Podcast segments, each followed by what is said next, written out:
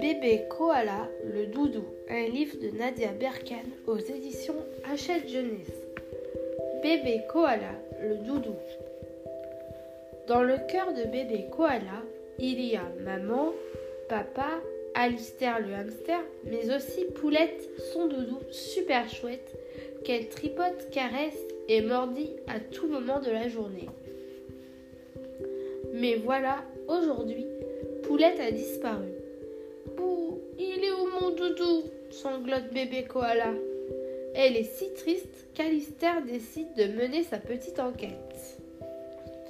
Regardons d'abord dans la chambre, suggère Alistair.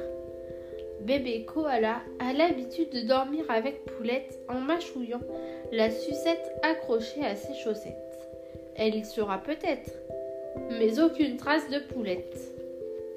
Allons voir dans la cuisine, propose alors Alistair.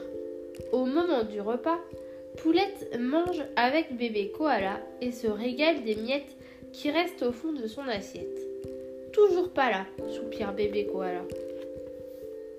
Poulette m'attend peut-être dans le jardin, finit par dire bébé koala. C'est vrai qu'elle aime bien jardiner dans mes bras. On plante des fleurs par-ci, on arrose des légumes par-là. Mais non, Poulette n'y est pas. Et dans la cabane demande Alistair. C'est là que bébé koala et Poulette jouent à la dinette, font des spectacles et des fêtes. Eh bien non, s'exclame Alistair. Pas de Poulette dans ta cachette. Bébé Koala, toute cracra, ouvre la porte de la salle de bain. Quand soudain, Mais c'est ma poulette s'écrie-t-elle. Ah, vous voilà enfin, dit maman. Ton doudou t'attendait justement pour prendre un bain. Il en a bien besoin. Allez, hop, pas d'histoire. Tout le monde dans la baignoire, ajoute maman en versant du bain moussant. Hum, ça sent bon le savon, crient en chœur nos joyeux lurons